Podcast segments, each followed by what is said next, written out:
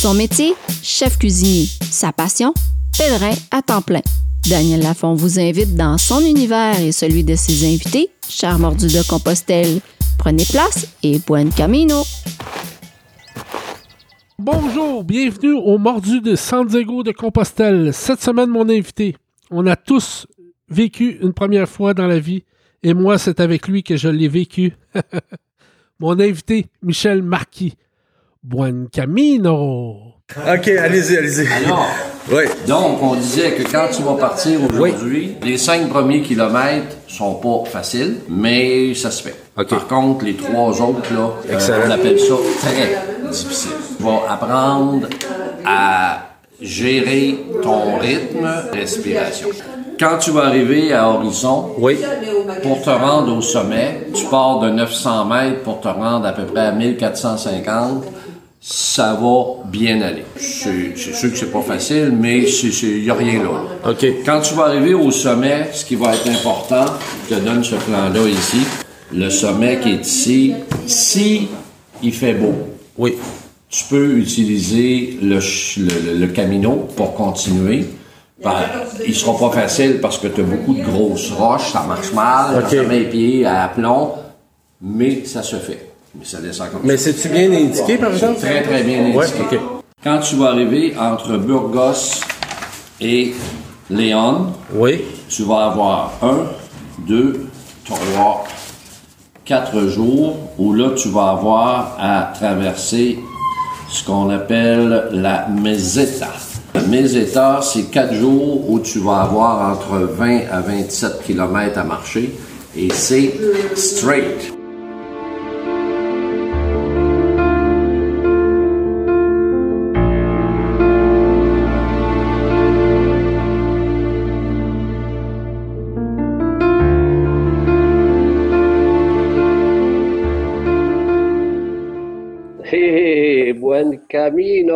Allô, Michel, comment ça va? Ça va très, très, très bien. Très bien et très content de, de pouvoir te parler et de pouvoir euh, échanger sur euh, le chemin de Compostelle, de partager avec tous ceux qui te suivent. J'ai écouté tes podcasts et vraiment, je suis comme euh, wow! Vraiment très, très, très agréablement surpris. Fait que donc, euh, je vais essayer d'être à la hauteur. Michel, je voudrais mettre les gens dans le contexte pourquoi j'ai dit on a tous une première fois et c'est avec toi que je l'ai vécu. Moi, euh, la rencontre que j'ai eue avec toi m'a énormément touché et euh, je pense souvent des miracles sur le chemin et j'ai vécu un petit miracle de chez moi la semaine passée. En 2016, je- j'arrive à Saint-Jean-Pied-de-Port et je vais à la maison du pèlerin. Et la première personne qui m'accueille, c'est toi, Michel Marquis et qui Oh. commence à m'expliquer un peu le chemin, où faire attention. Alors, tu étais la première personne pour me guider à mon premier chemin. Et la semaine passée, je suis en train de faire un souper, mais moi, j'avais juste gardé ton nom en tête, Michel, parce que c'était ça qui était marqué sur ton chandail. Et ce qui était intéressant, c'est que toi, tu étais québécois. La première personne que je rencontre là-bas est québécois. Je, je trouvais que c'était assez euh, spécial. Je suis en France, puis première personne, c'est un gars de chez nous qui m'accueille. Et là, la semaine passée, je suis en train de faire le souper et je tombe sur un Zoom sur Facebook à Pascal Auger, justement. Je regarde une conférence et j'entends une voix que je reconnais. Je ne vois pas la photo de la personne qui parle, mais je reconnais la voix. Et c'est le gars que je cherche depuis quatre ans. C'est Michel Marquis. Et là, et là quand j'ai entendu ça, j'avais les larmes aux yeux. J'étais tellement content parce que ça fait tellement longtemps que je veux te parler. Je veux te parler du chemin. Tu m'as vraiment influencé. Moi, quand je suis arrivé à Compostelle, j'avais aucune expérience. Je ne connaissais pas le chemin. J'avais pris le soin de pas trop regarder sur YouTube ou quoi que ce soit pour me laisser surprendre. Et euh, tu m'avais dit, euh, entre autres, de faire attention rendu à la Meseta, d'emmener pas mal d'eau et de jus. Et quand je suis arrivé à la. Meseta, il m'est arrivé une très grande expérience que j'ai déjà rencontrée dans un de mes podcasts. Et j'ai énormément pensé à toi rendu là parce que j'ai manqué d'eau. Il faisait 45 Oh boy. degrés. Il était 3 heures. J'avais parti un petit peu plus tard que, que prévu. Et je pensais que j'étais en train de, de déshydrater euh, littéralement. Et finalement, il y a, un- il y a un cycliste italien qui, me- qui a réussi à me donner une bouteille d'eau, mais il me restait encore 10 km à faire. Mais j'ai tellement pensé à toi, je me, disais, pourquoi tu l'as pas écouté? Pourquoi tu n'as pas écouté Michel? C'est pour ça qu'aujourd'hui, je suis tellement content de te parler pour te dire merci parce que tu as fait une différence dans, mon chemin. Mais merci beaucoup, Michel. Ben, je vais dire, si j'ai si j'ai pu bien t'accueillir, si j'ai pu bien t'informer et peut-être même des fois euh, te rassurer, j'en suis très content parce que, euh, en bref, je veux dire, quand on est accueillant euh, à l'accueil des pèlerins de Saint-Jean-Pied-de-Port, on est là pour ça. Je veux dire, euh, il y a certaines personnes qui n'ont pas marché là euh, les chemins, mais pour moi, c'est important. J'ai marché beaucoup de chemins et je me disais, je suis là pour les rassurer parce que faut pas se le cacher. Je veux dire, les, surtout les Québécois, ça débarque euh, de l'avion à Bordeaux, ça prend le train jusqu'à Saint-Jean-Pied-de-Port et quand ça arrive à l'accueil, ils sont nerveux, euh, ils sont anxieux parce que c'est l'inconnu total. Donc, euh, si j'ai pu faire ce bon travail-là, ben je suis je suis bien content. Mais toi, Michel, justement, tu, tu parles de Québécois. Y a-tu beaucoup de Québécois qui marchent Compostelle? Par rapport Oui, aux autres oui, nationalités? Là? euh, Ben, c'est-à-dire que euh, quand tu regardes au niveau des, des chiffres, les chiffres, là, je veux dire, euh, malheureusement, j'ai bien essayé, mais euh, les Québécois, on n'existe pas, nous, nous autres, euh, en Europe, là. On est Canadiens. Ouais. Et vois-tu, quand j'ai été, euh, moi j'ai été euh, accueillant en 2016 et 2017. Puis si tu regardes les, les chiffres, là, grosso modo, le Canada se classait euh, sixième au niveau des, des pays qui euh, allaient le plus euh, sur euh, Compostelle. Il y avait un total, il y avait 114 pays qui étaient représentés sur Compostelle. C'est sûr que tu as des pays qui viennent là, de l'autre bout du monde, puis il y a juste un pèlerin, là, mais quand Ouais. même. Et puis le Canada, normalement, on se classait à peu près là, sixième. Ouais, ouais, ouais. En général, les gens qui arrivent à toi, qui se présentent, c'est quoi les questions que les gens se posent? Ils veulent se faire sûrement rassurer ou? Ben écoute, c'est comme je te- tu sais, je trouve ça drôle euh, quand tu dis moi je j'ai pas j'ai pas fait de démarche euh, avant, euh, je voulais vivre le moment au fur et à mesure. Ouais. Euh, j'ai fait exactement exactement la même chose moi avant de partir là, j'ai j'ai pas acheté là, je veux dire de livres, j'ai pas été dans des à, à lire là, des, des, des conférences ou quoi que ce soit. Le seul film que j'ai vu une semaine avant mon départ, c'était euh, le film The Way Ouais, Martin et Sheen. je peux te dire que quand j'ai regardé ça, assis dans mon salon, dans ma chaise, et je savais que je partais la semaine d'après, j'avais la chair de poule parce que je me disais, oh boy, je vais être là, moi, là, là, la semaine prochaine.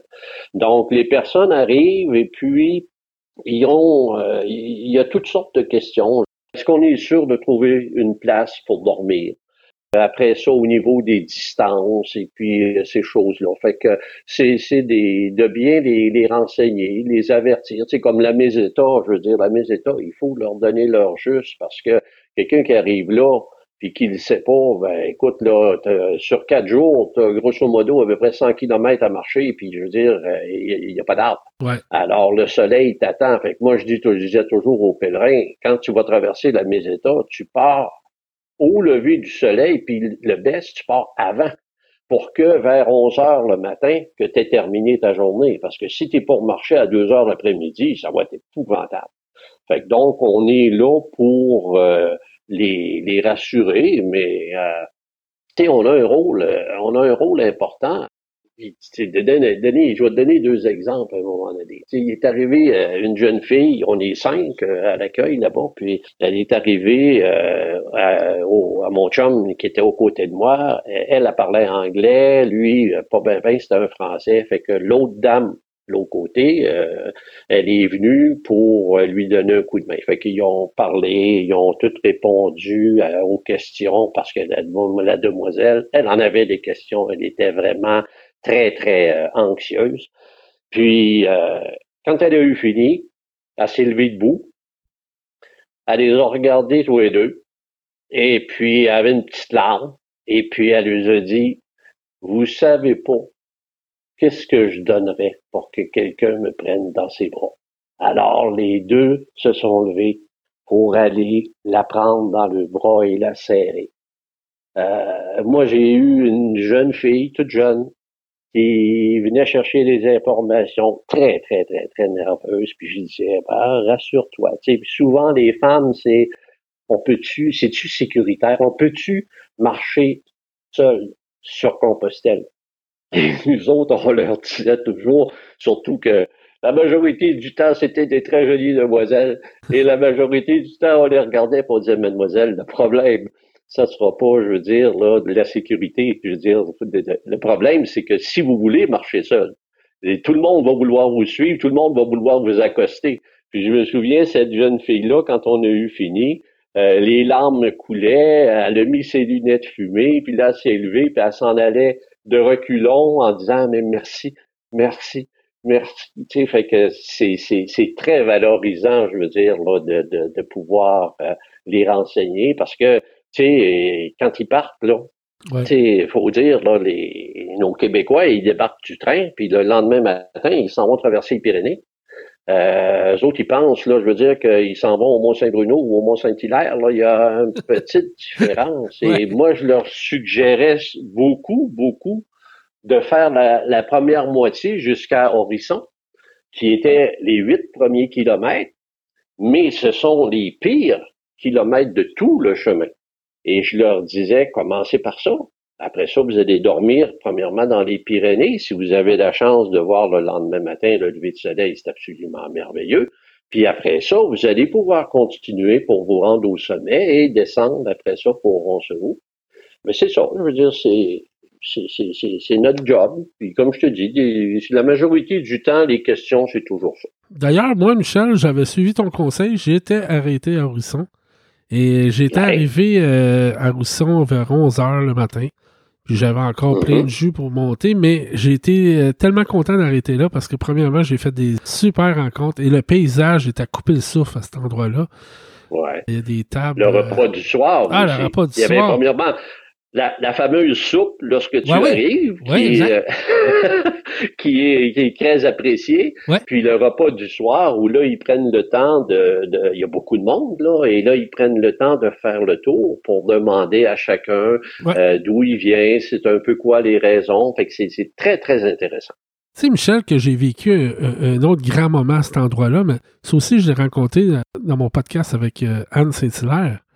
Mais moi, en 2017, j'arrive à Horisson et tu sais comment c'est fait à Horisson, les, tables sont, sont, en L. Alors, moi, je voyais pas qui, qui était assis derrière moi et tout le monde commence à se présenter, prend le micro et tout d'un coup, j'entends la personne qui est derrière moi, oui, bonjour, avec une belle accent québécoise. Bon, c'est ça. Je, je, reconnais la voix. C'est Anne Saint-Hilaire la personne qui me vend mes, mes, vêtements pour m'équiper pour aller à Compostelle, la propriétaire, la propriétaire du centre La Tienda à Verdun. La Tienda, oui, ben, exact. qui, qui, est à deux pieds de moi, à 7000 km du Québec. On ne s'est pas parlé, je la connaissais. C'est incroyable. Au même moment, tu sais, les, miracles, mais on va en parler plus tard, mais je voulais juste te parler d'une petite anecdote qui m'est arrivée à Horizon. Mais toi, Michel, comment ça a commencé, Compostelle? Comment Compostelle est arrivé dans ta vie? Ouais, on va, on va replonger dans des, euh, dans des beaux souvenirs. Ouais. Je vais commencer en te disant que la décision pour moi de faire Compostelle, c'est arrivé le dimanche matin, le 26 de juin 2011. Tu vas me dire, c'est précis en maudit. Hein? C'est que euh, moi, j'avais commencé en, en 2010, j'avais commencé à suivre des cours d'espagnol. Et puis, euh, en janvier, à un moment donné, j'étais avec euh, la professeure et puis on parlait. Puis à un moment donné, elle m'avait demandé euh, quel genre de lecture que je faisais. Fait que je lui avais dit les, les seules lectures, je veux dire, que j'ai fait et que je fais, c'est un peu tout ce qui touche le côté euh, subconscient, parapsychologie, tout ça. Puis là, je lui expliquais que il y avait des tests euh, là-dedans que je faisais. Puis euh, il disait dans les livres, quand vous allez faire les premiers tests, puis que ça va fonctionner, vous allez dire, wow, c'est un hasard. Mais moi, je veux dire, ça avait commencé euh, la curiosité quand j'étais quand j'étais ticu. Mon père, il y avait un dépanneur à même la maison. Et mon père arrêtait le sang. Donc régulièrement, ben, il recevait des téléphones de personnes qui l'appelaient, Monsieur Marquis, euh, euh, ma voisine euh, est en hémorragie, pouvez-vous faire quelque chose? Et mon père répondait toujours la même chose. Oui, OK. En dix minutes, s'il y a quelque chose, vous me rappelez. Et il n'y a jamais, jamais personne qui rappelait. Et moi, j'étais discuté dans ce temps-là, puis je me disais, comment il peut faire? Il ne connaît pas. Alors, quand je suis arrivé à dos, j'ai commencé à parler avec mon père, et là, il me dit, je peux pas te l'expliquer. Parce que on peut pas transmettre ça d'un homme à un homme. Un homme à une femme, oui, une femme à un homme, oui. Bon, alors je suis resté sur mon appétit. Mais quand je suis arrivé dans des... Quand j'ai eu 25, 26, 28 ans, grosso modo, où là j'ai commencé mes lectures, et là je lisais et j'interprétais un peu, puis là je me disais, oh, c'est peut-être ça. Et là, ben, j'ai commencé à faire des tests. Puis ça fonctionnait. Donc, très honnêtement, je me suis dit, je me suis rendu compte rapidement que, OK, moi là, j'ai euh, j'ai ce, ce, fameux don, si on peut employer le terme, et tout le long de, je dirais, de ma vie, euh, bon, à part à part mon ex, euh, ma, fille, il n'y a pas beaucoup de monde qui était au courant de ça. Mais moi, ce que je faisais, c'est que que ce soit au travail, si à un moment donné quelqu'un arrivait là mettons que pendant qu'on prenait notre, bouffe, euh, oh j'ai mal à quelque part, euh, ou quelqu'un se coupait, quoi que ce soit, ben, je faisais ce que j'avais à faire, mais sans, sans parler de rien. à un moment donné, ben, des fois, je demandais, hey, c'est vrai, tantôt, tu me disais que tu avais mal. Ah, ben oui, ah ben mon Dieu, c'est vrai que non, j'ai plus rien. Donc, ça restait comme ça. Et puis, au niveau d'arrêter le sang, ben ça, c'était pareil. C'était toujours, je veux dire, c'était des choses à distance. Le plus bel exemple que je peux donner, c'est que, euh, comme je te dis, je le faisais toujours, mais personne n'était au courant. Et à un moment donné, ma fille est en Californie. Elle travaille là, et puis, je reçois un téléphone, 3 heures du matin pour nous autres, fait que je réponds, oui, allô, fait que comme d'habitude, ma fille, papa, papa, papa, je te dérange-tu? Je dis, lâche pas, ma fille, t'es bien partie, il est 3 heures du matin. Fait qu'elle me dit, écoute, papa, j'ai pas le choix, je suis obligé de t'appeler parce qu'elle dit, là, là, elle dit, il y a un gars qui travaille avec moi, là. Elle dit, papa, il saigne, il saigne, ça n'a aucun bon sens. Elle dit, on a tout essayé, elle dit, il n'y a rien à faire. Puis là, j'ai dit au gars, écoute, la seule chose qui reste, c'est d'appeler mon père. Et là, c'était la première commande que j'avais. Alors, OK, trois heures du matin, fait qu'elle dit, bon, OK, là, papa, on fait quoi, on fait quoi? Fait que là, je lui dis, ben là, on fait quoi, on fait quoi? On, fait rien. Dis-y qu'il respire par les narines, là, puis euh, ça va se passer. Sauf que moi, j'avais commencé à faire ce que j'avais à faire. Donc, euh, pas de nouvelles. Fait qu'après deux semaines, euh, je le rappelle. J'ai dit, écoute, Marie, ton gars, il est-tu bon au bout de son sang? Elle dit, ben là, papa, elle dit, écoute, ça n'a pas de bon sens. Elle dit, aussitôt que j'ai accroché, c'était fini.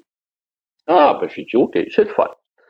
Un petit peu, peut-être trois, quatre mois plus tard. Moi, je suis chauffeur d'autobus à Montréal, la fameuse 165 euh, Côte-des-Neiges. Alors, euh, je suis dans le boss, l'heure de pointe, le boss est plein, mané le téléphone sonne, je regarde, je vois que c'est Californie, fait que je réponds, oui, ben, papa, je dérange-tu? Je dis, Marie, oui, oui, là, j'ai pas le temps de te parler, je suis dans le boss, là, puis le boss est plein. Elle dit, garde, ça sera pas long, papa. Elle dit, tu sais, le gars, l'autre jour, là, j'ai dit, ouais. Mais là, elle dit, c'est la même affaire. Hey, j'ai dit, là, Marie, là, je suis en train de travailler. Fait que, c'est beau, merci beaucoup, bonjour, on fait la même affaire. Salut. Alors, ça n'a pas été long, la conversation. Mais là, le lendemain matin, elle m'a appelé pour me dire, papa, c'est impossible. Là.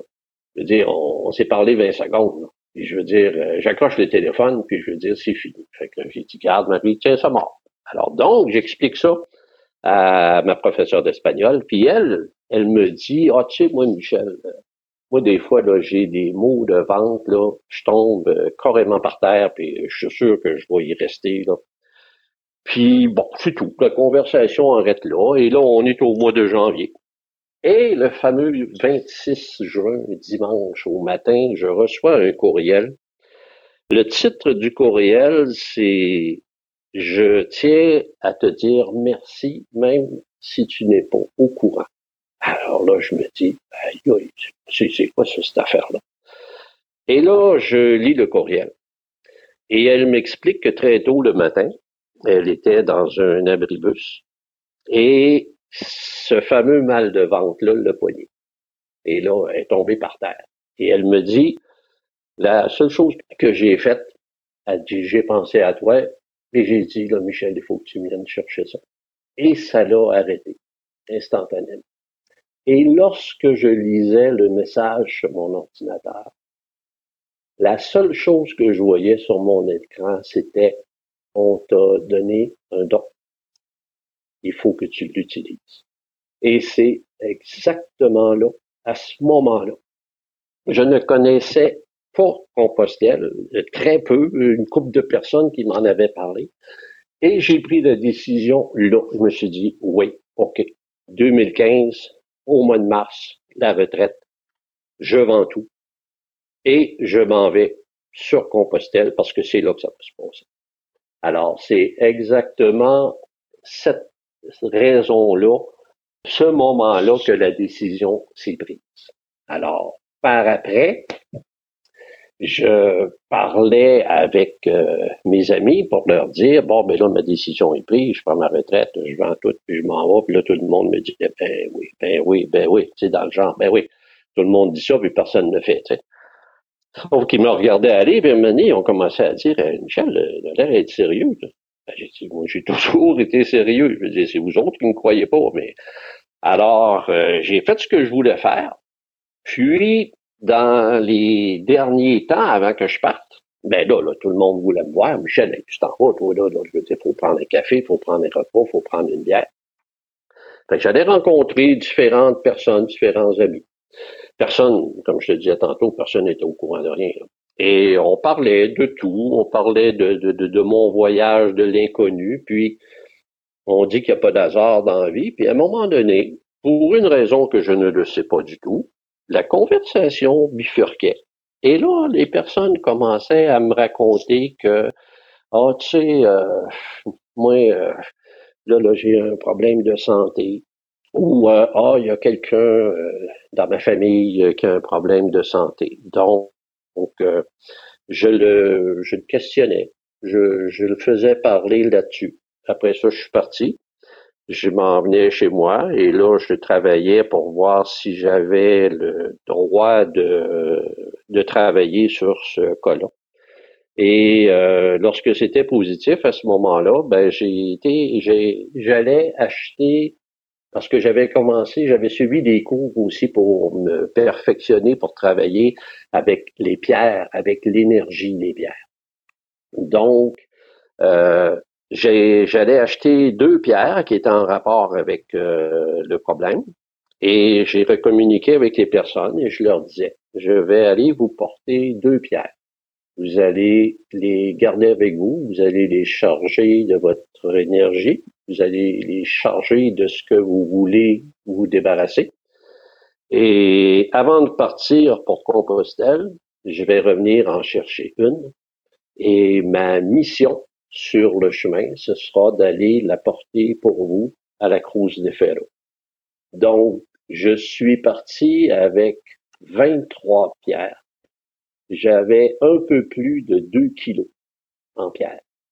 Et les pèlerins sur le chemin me disaient, Michel, ça n'a pas de bon sens, deux kilos, c'est pesant dans ton sac.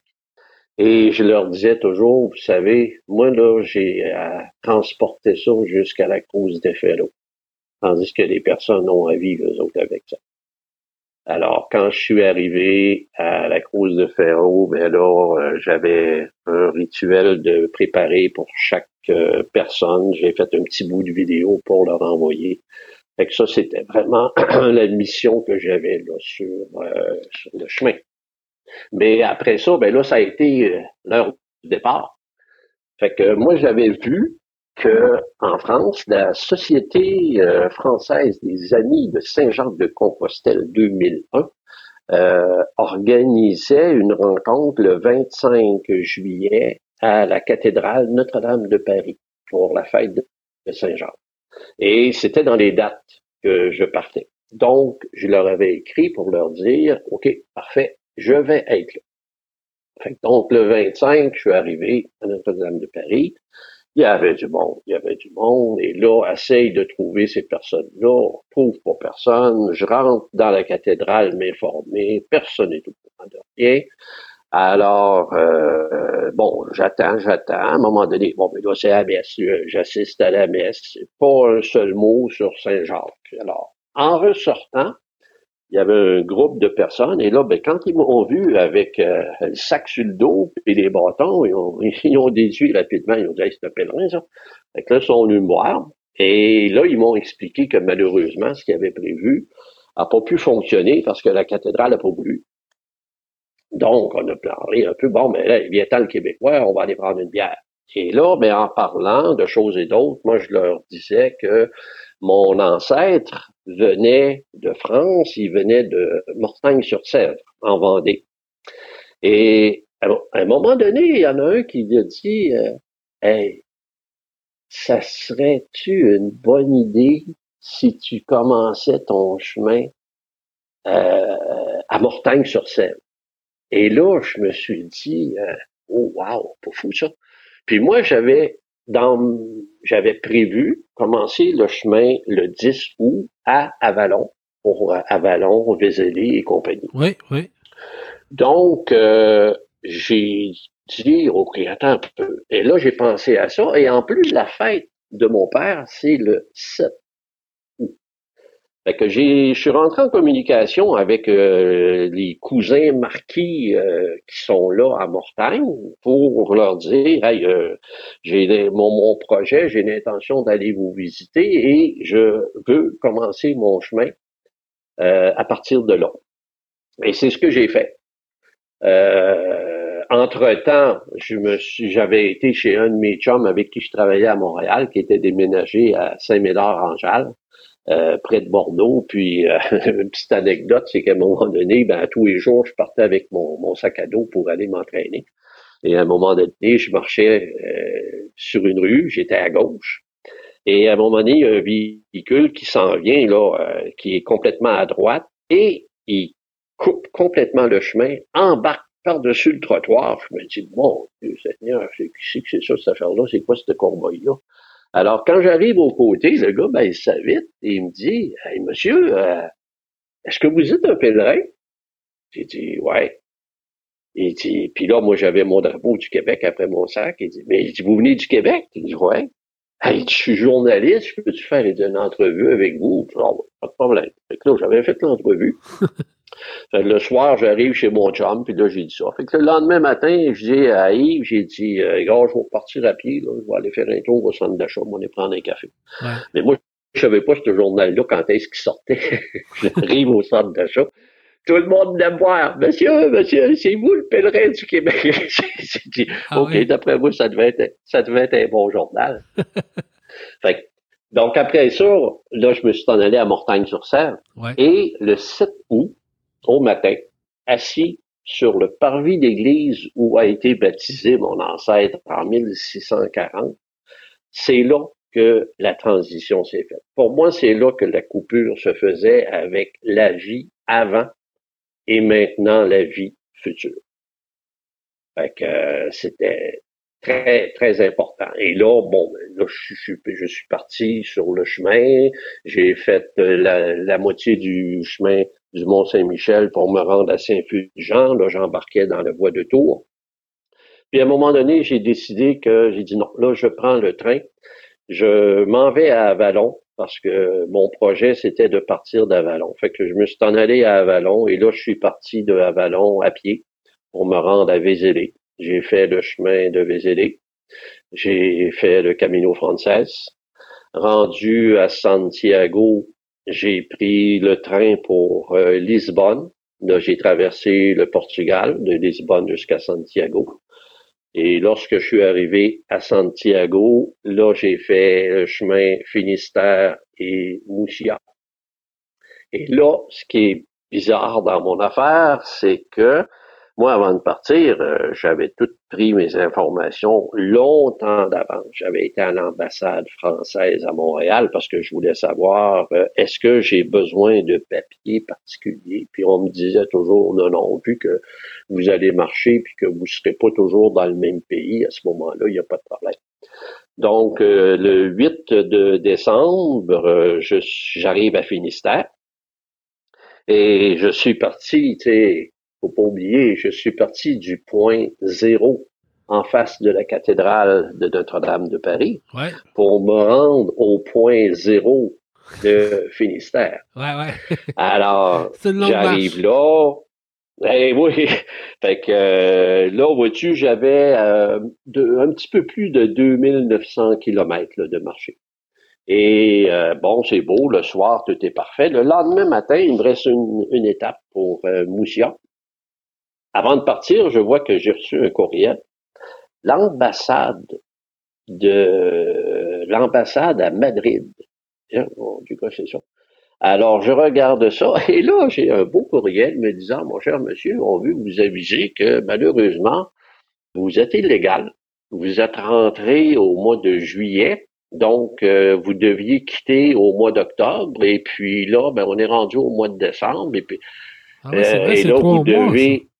C'est trois mois. Ben et là, vous devez réagir rapidement, sinon ça va être l'expulsion, puis peut-être les Aïe, aïe, qu'est-ce que c'est ça, cette affaire-là? Fait que là, je me suis dit, bon, OK, moi, moi, moi faire ma journée, moi, me rendre à Moussia. Rendu à Moussia, j'ai regardé pour l'autobus le lendemain matin.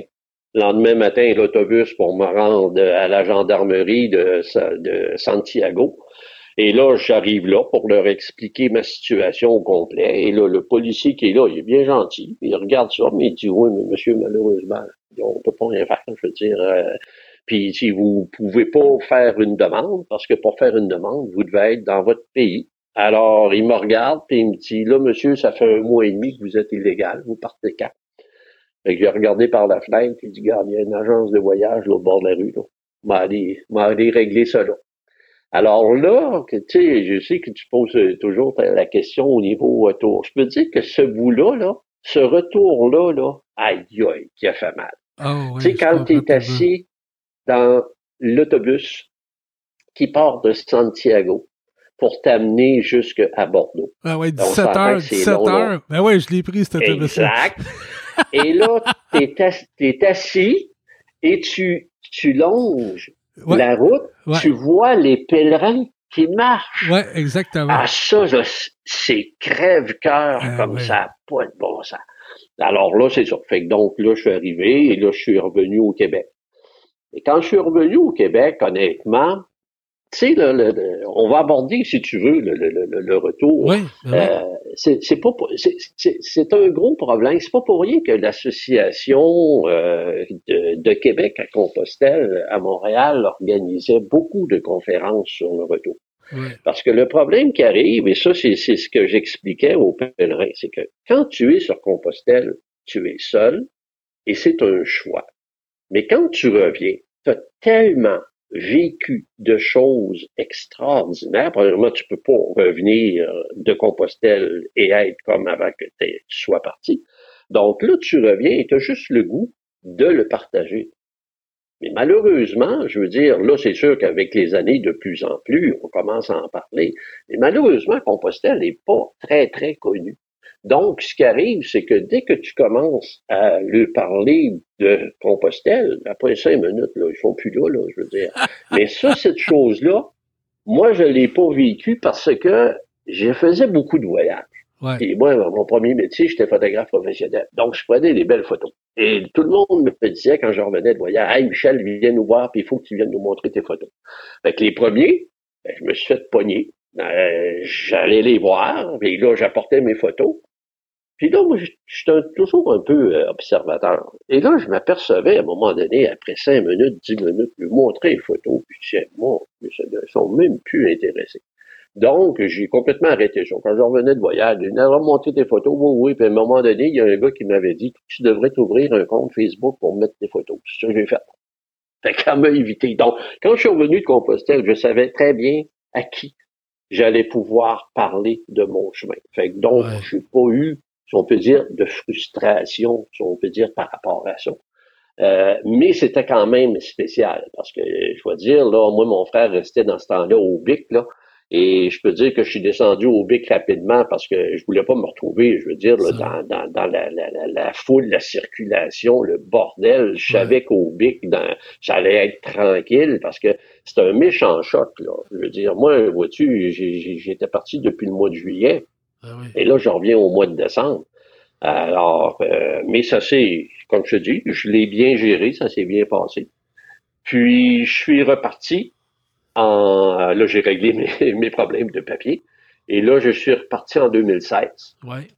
2016, quand je suis reparti, ben là, j'ai commencé à, euh, être euh, hospitalier parce que pendant les derniers temps que j'étais en France, euh, j'avais commencé à faire beaucoup de recherches pour savoir, euh, pour être hospitalier, pour être accueillant, euh, trouver des endroits. Fait que j'avais trouvé des endroits en Espagne, en France pour être hospitalier. Fait que je les avais écrits et puis on avait, on s'était entendu, je veux dire, sur des dates pour que je sois hospitalier. Fait que donc quand je suis revenu en 2016, la première partie ça a été ça, hospitalier et accueillant. Euh, hospitalier, comme je te dis, en France et Espagne. En 2016, en 2000, 2016, j'étais hospitalier en Espagne à Najera. Et puis en 2018, j'ai été hospitalier euh, en pleine Meseta à Calzada del Coto. Oh. Et puis la balance du temps à chaque année, c'était en France, c'était sur le chemin de Vézélé et c'était des gîtes absolument euh, extraordinaires. Toi, c'était-tu des, donativos? Non. non? Oh mon Dieu, non, non, non. Vois-tu? Euh, donativo, c'est-à-dire, euh, non, à Naera, oui. c'était donativo mais c'était très, très clair parce que il y avait, il y avait une, association, je veux dire, qui était en arrière, là, je veux dire, du gîte. Euh, des personnes là, qui avaient, il y avait du cash en masse, puis eux autres, là, bon, regarde, c'est pas important. Fait que donc, c'était, on informe le, le, pèlerin, puis euh, on regarde même pas, là, la boîte est là, puis s'il en met, il en met, s'il en met pas, il en met pas, c'est pas plus grave que ça. Mais euh, la dernière fois, par exemple, en 2018, euh, à Calzada del Coto, c'était Donativo. Et là, il disait, ouais, là, il faut absolument expliquer aux pèlerins, je veux dire, Donativo, ça ne signifie pas gratuit. Puis, euh, si on veut continuer d'avoir des auberges. donc, oui, moi, je suis entièrement d'accord avec ça. Mais, ils ne vont pas plus loin que ça. Ils veulent pas, je veux dire, euh, obliger quelqu'un. Et moi, j'ai pris ma décision comme de quoi je ne retournerai pas euh, moi, je vais retourner dans le Donativo, vraiment, là, je veux dire, Donativo, point final, comme on dit, à large. Mais un Donativo où il faut que tu essayes de sensibiliser le pèlerin pour qu'il donne quelque chose. Puis là, les personnes vont comprendre un peu. Là. Des fois, quand on dit qu'il y a toutes sortes, de, toutes sortes de monde sur le chemin, là, il, y a, énormément, euh, ils appellent maintenant là, les turigrinos, qui veulent profiter des services. Puis alors, on va te donner le premier exemple. Pendant que j'étais là, à un moment donné, j'ai reçu un professeur d'Allemagne. Le gars, il m'a donné 53 centimes pour avoir la douche, le toit, le lit, puis le petit déjeuner. Là, je me disais, hey, là, je viens de pogner le jackpot. 53 centimes. Écoute, on parle de 75 cents. Alors, euh, un petit peu plus tard, j'ai reçu une demoiselle de Paris qui m'a laissé 15 centimes. Et la cerise sur le Sunday, j'ai reçu une personne de New York qui m'a laissé 9 centimes. Hmm. Alors, tu peux-tu t'imaginer là, que quand quelqu'un te donne 9 centimes, puis tu dis demain matin, il faut que je me lève à 4h30 du matin pour y préparer le repas, là. Là, ça passe un petit peu de travers. Tu sais, je veux dire, donne-en pas, là. Donne-en pas carrément. Tu sais, je veux dire, ces personnes-là partaient, je veux dire, ils s'en allaient au restaurant, ils allaient prendre de la bouffe, ils allaient prendre de la bière. Mais je veux dire, toi, le travail que tu fais, je veux dire, là, ça vaut 9 centimes. Euh, honnêtement, là, ça, ça me, ça me dérange un peu. Quand j'étais en France, dans les gîtes où j'étais, Vois-tu, quelqu'un qui prenait juste là le, le coucher, euh, coucher déjeuner, Ouais. euh, c'était 12 euros. Et s'il prenait la demi-pension, parce que là, il avait la chance de pouvoir manger québécois, ça lui coûtait 20 euros pour la demi-pension. C'était très, très, très, très abordable. Les, les, les donativos, là, c'est, c'est un sujet qui est, qui est un peu sensible là-bas parce que moi, je l'ai vécu aussi. J'ai vu des gens et j'ai parlé beaucoup avec des, propriétaires d'albergues donativos, justement. Et ce qui m'expliquait, c'est souvent les donativos, c'est fait pour les gens qui ont plus d'argent. Parce que ce qui arrive, c'est que souvent les pèlerins, ça dure un petit peu plus longtemps que prévu s'ils sont emmenés un certain budget. Et moi, je trouve que ça devrait être pour ça, les donativos. Ça devrait être pour les pèlerins, justement, qui sont vraiment en manque d'argent, qui n'ont pas rien à manger. Un peu comme euh, dans l'ancien temps, quand les pèlerins rentraient dans un, dans un Ouais. endroit. Puis ça devrait être ça, un donativo. Mais maintenant, ce qui arrive, c'est que, comme tu expliquais tantôt, les gens qui te laissaient des centimes, tout ça, puis si tu les regardes un peu plus tard dans la soirée, puis qu'ils aillent prendre des bières au bar, ça, je trouve ça vraiment, mais vraiment pas correct. C'est ça, comme je te dis, là, euh, le, le problème, des fois, les personnes disent, oh mon Dieu, des hospitaliers, euh, ils ont, ils ont pas une bonne, euh, une bonne opinion. Euh, Il y en a qui les appellent les, les randonneurs. Euh, Moi, dans mon temps, on les appelait les touristes à pas cher. Mais moi, je veux dire, je suis membre du bulletin Le Père et puis l'Association des hospitaliers de l'Espagne. Et puis je recevais justement un courriel en début de l'année, puis il parlait de ça, le nouveau nom qu'ils ont, ont sorti, là, le Tourigrinos.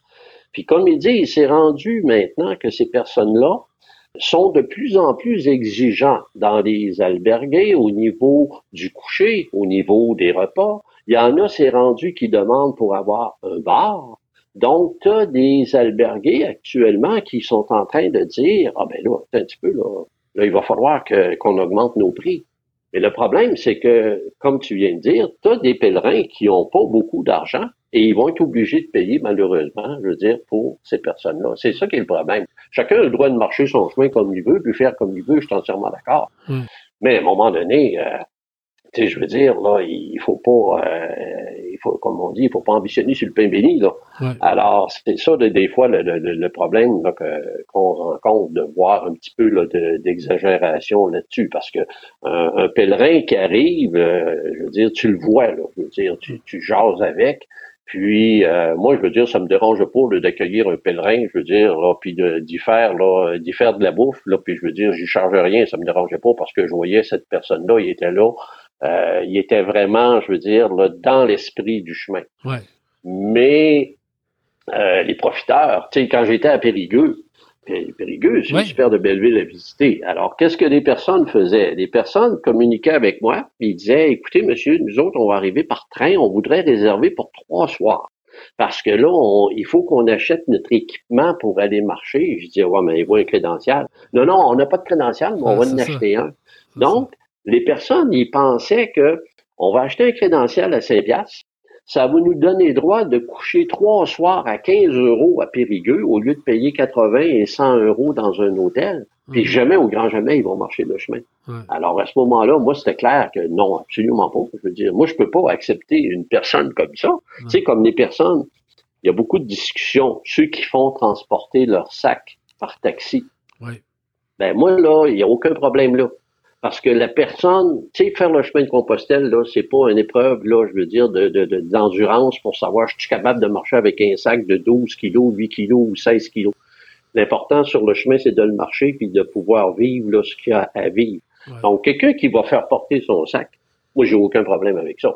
Quelqu'un, par exemple, parce que j'ai vu ça souvent, des groupes, deux, trois personnes, qui eux autres partaient le matin à pied et il y avait une quatrième personne en auto qui les suit et à un moment donné, les personnes vont sauter, embarquent dans l'auto et là, ils arrivent tôt au gîte parce qu'ils veulent avoir le choix.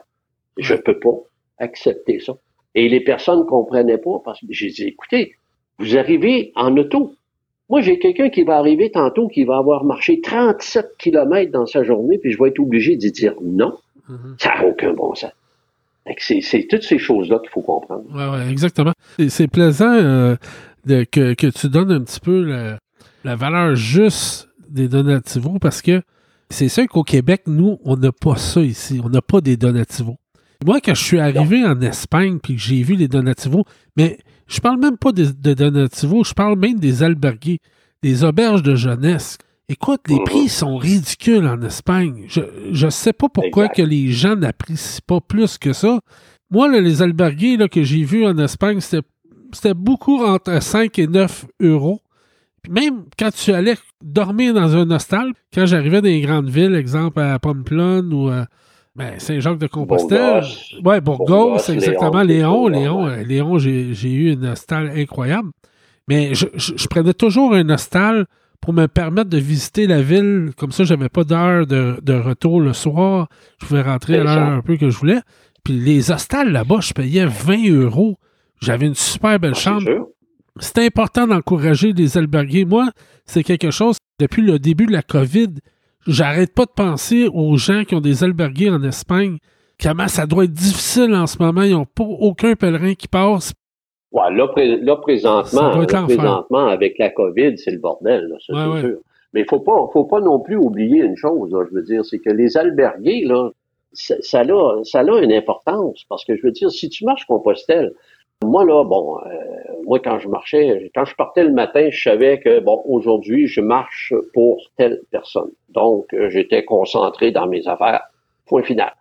Et quand j'arrivais le soir, bon, ben là, on rencontre tout le monde, on s'assoit, prend une bière, un verre de vin, tout ça. Donc, les, le, le contact avec le pèlerin, si tu veux vraiment vivre le chemin, il faut, je veux dire, que tu côtoies les, les, les Ben oui. pèlerins. Je veux dire, si tu, si tu marches et que tu t'en vas toujours, je veux dire, là, tu, tu te réserves une belle hôtel avec une belle chambre tranquille, il n'y a pas personne qui ronfle et tout ça. Ah oui, tu vas bien dormir, ça va être tranquille, c'est super bien tu, tu, tu manques, tu passes aux côtés de quelque chose comme ça n'a pas de bon sens. C'est lors des conversations que tu découvres plein, plein, plein, plein de choses. Puis les valeurs. Les valeurs là-bas, Ah. c'est incroyable, les valeurs en Espagne? Ça, a- je pense, ça fait peut-être 12-13 podcasts que je fais. Il n'y en a pas une fois dans aucun podcast que j'ai pas parlé des valeurs des Espagnols là-bas, des, des gens sur le chemin. Comment c'est impressionnant les valeurs. Quand tu rentres dans les Exact. petits villages puis que tout le monde te dit Buen Camino, euh, j'ai rencontré Ah, souvent le, le monsieur Pépé à Astarga, moi, qui a changé un peu mon chemin. Deux ans de Ouais. suite, je l'ai rencontré sur, en haut de la montagne à Astarga. C'est un monsieur d'à peu près 75 ans qui est là juste pour accueillir les pèlerins. Lui, il reste à peu près à 25 km de là. Il se rend là euh, tous les, Mhm. euh, tous les jours juste pour parler aux pèlerins puis les rassurer, tout ça. C'est des valeurs humaines qu'il y a à Compostelle qui sont Je sais pas si, exceptionnelles. oui, je sais pas si tu as eu la chance à un moment donné. Moi, ça m'est arrivé à au moins trois, quatre occasions que sur le chemin, Ouais. À un moment donné, une fois, c'était euh, au sommet d'une montagne, puis une autre fois, c'était euh, sur le long d'un chemin. Une personne qui est arrivée là avec son véhicule, qui s'est installée, elle a sorti des tables, et puis Ouais. sur les tables, elle avait des fruits, Ouais. elle avait du jus, elle nous accueillait avec des tranches de melon d'eau, et c'était donativo. Et à un moment donné, il y avait un jeune qui lui avait fait des sandwichs. Puis je parlais avec lui, puis il disait, tu sais, moi, là, j'ai pas de job. Fait que moi, ce que je fais, là, je prépare un petit lunch comme ça, là, j'en fais un peu, Ouais. puis je m'en viens ici, et puis là, ben, je dépanne les, les pèlerins, puis je peux parler avec différentes personnes qui viennent de partout. Donc, c'était là, euh, c'était des moments absolument Ces incroyables. gens-là font tellement une grande différence. Tu me parles de ça, je me rappelle encore. Moi, j'ai marché avec un monsieur, un Allemand, d'à peu près 75 ans aussi, que lui, qui était parti de l'Allemagne. Puis à un moment donné, en haut de la montagne à Starga, juste, il y a une petite montagne avant là, de- à Starga, il y a un monsieur qui a installé exactement comme tu viens de dire, avec son. Il y avait un camion, puis il a mis des oranges. En tout cas, tu aurais dû voir comment que le monsieur allemand il était content parce que ça faisait comme deux jours qu'il n'avait pas pris de, de, de fruits, puis il avait soif.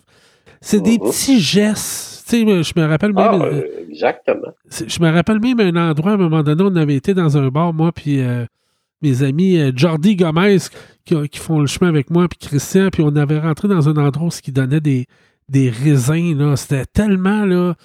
Les gens là-bas, en tout cas, les gens qui n'ont pas marché Compostelle, préparez-vous. Quand vous allez arriver la première fois sur les chemins de Compostelle, vous allez vivre une expérience grandiose, parce que c'est ça qui marque. C'est tout, c'est ça. C'est tout ça, Compostelle. Ouais. Compostelle, je veux dire, c'est tellement, tellement de choses. On, va parler, là, je veux dire, là, euh, mes expériences, je veux dire, au niveau euh, hospitalier et tout ça. Puis, tu sais, je, moi, je, vais commencer par, je, je, vais te donner, je vais te donner un peu une grande ligne, là.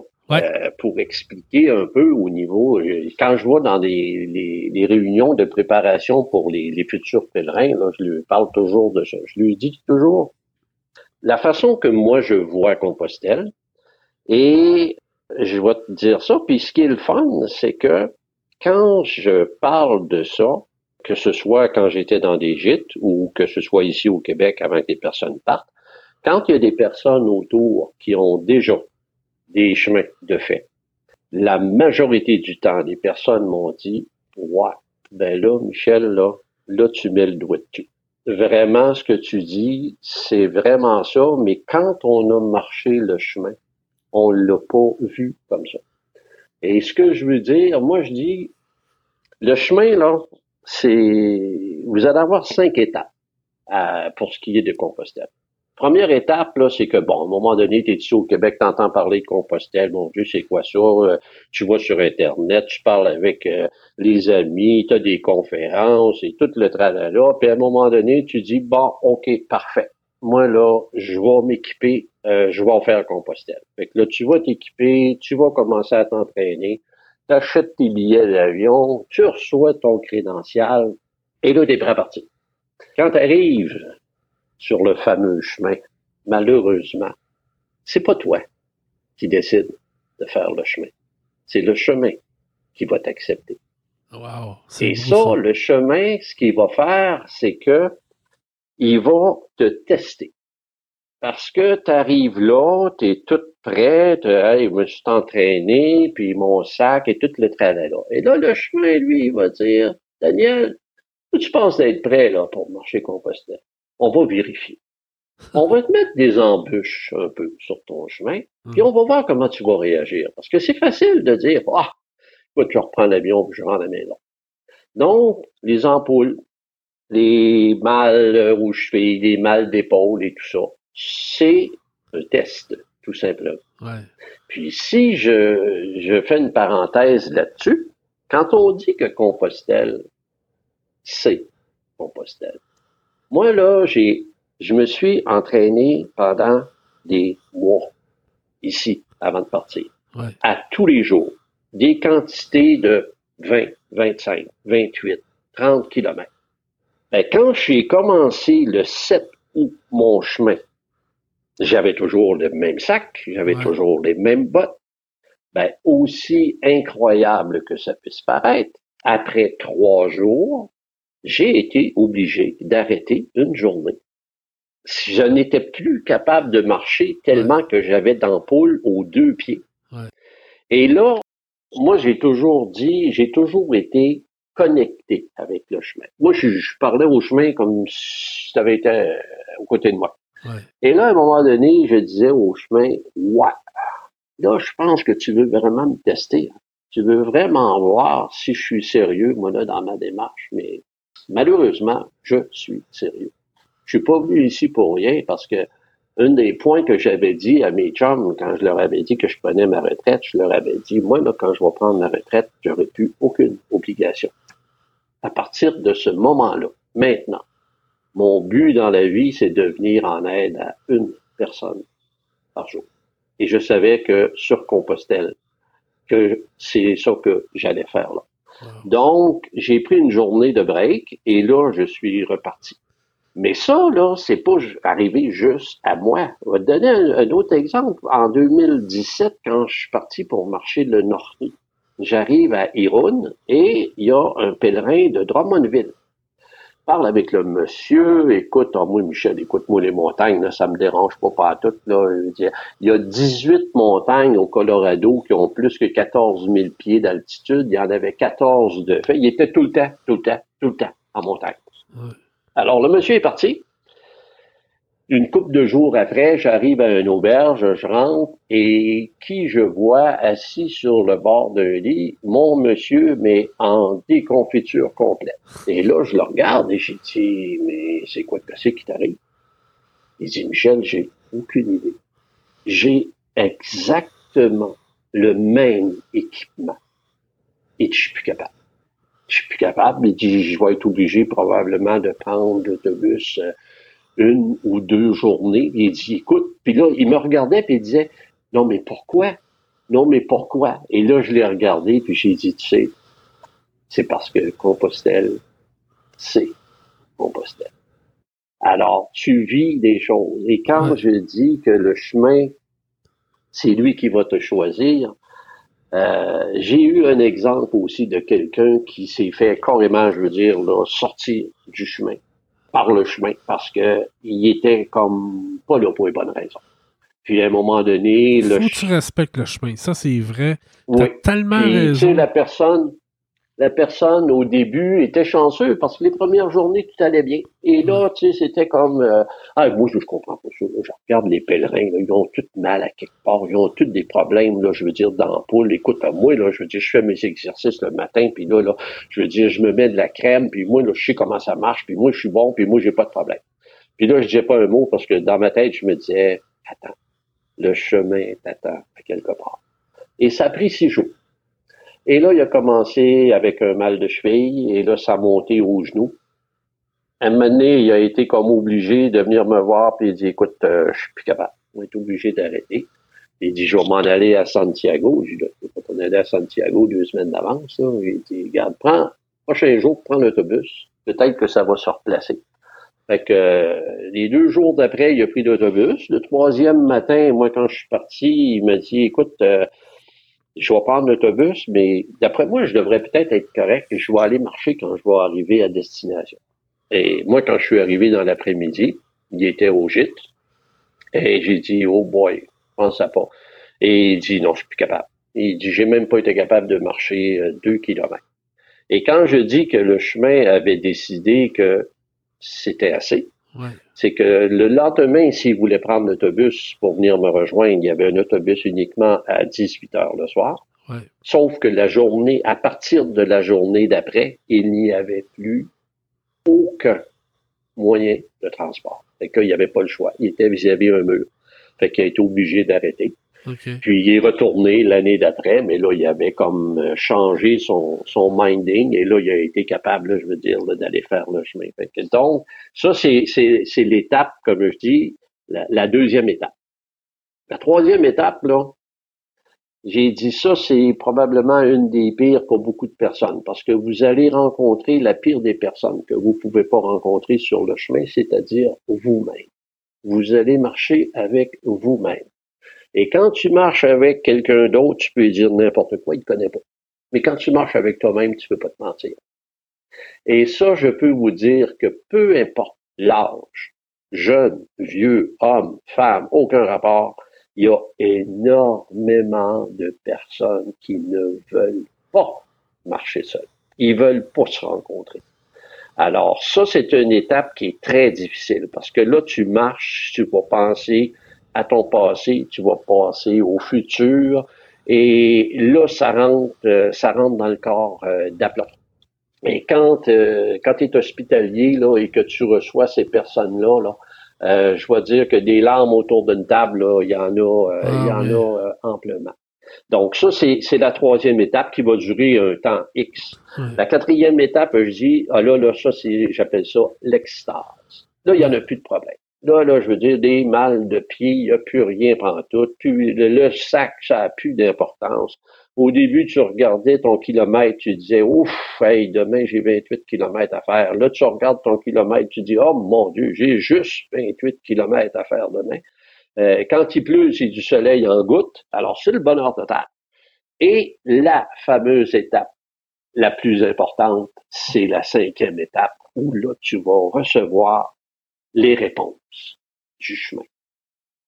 Alors, l'importance de marcher seul, parce que si tu marches en groupe pour te rappeler de ce que vous avez mangé hier soir, la joke qui a compté, puis la bière que vous avez bu, ça se pourrait fort bien que vous passiez au côté.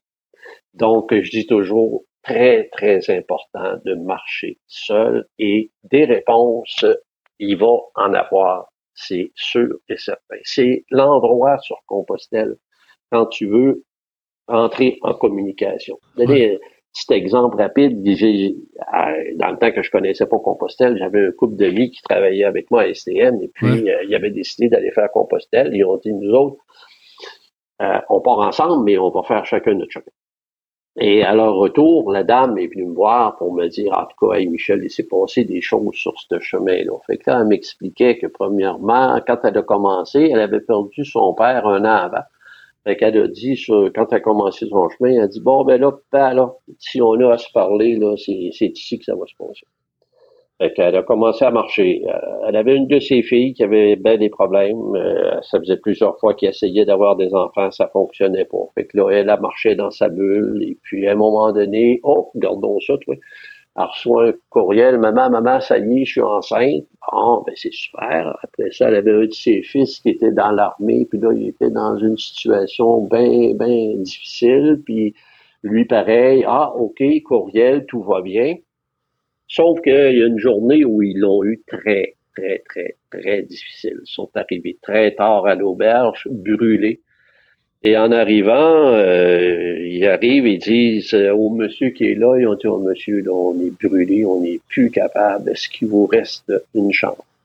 Et la personne les regarde en souriant, puis il dit, ben, c'est certain, je la gardais juste pour vous. Fait que là, tout le monde part à rire, et là, bon, on remplit les papiers, et il part avec la personne, monte à l'étage, et sur chaque chambre, il y avait un nom. Le nom qui était sur la chambre qui restait, c'était le nom de son père.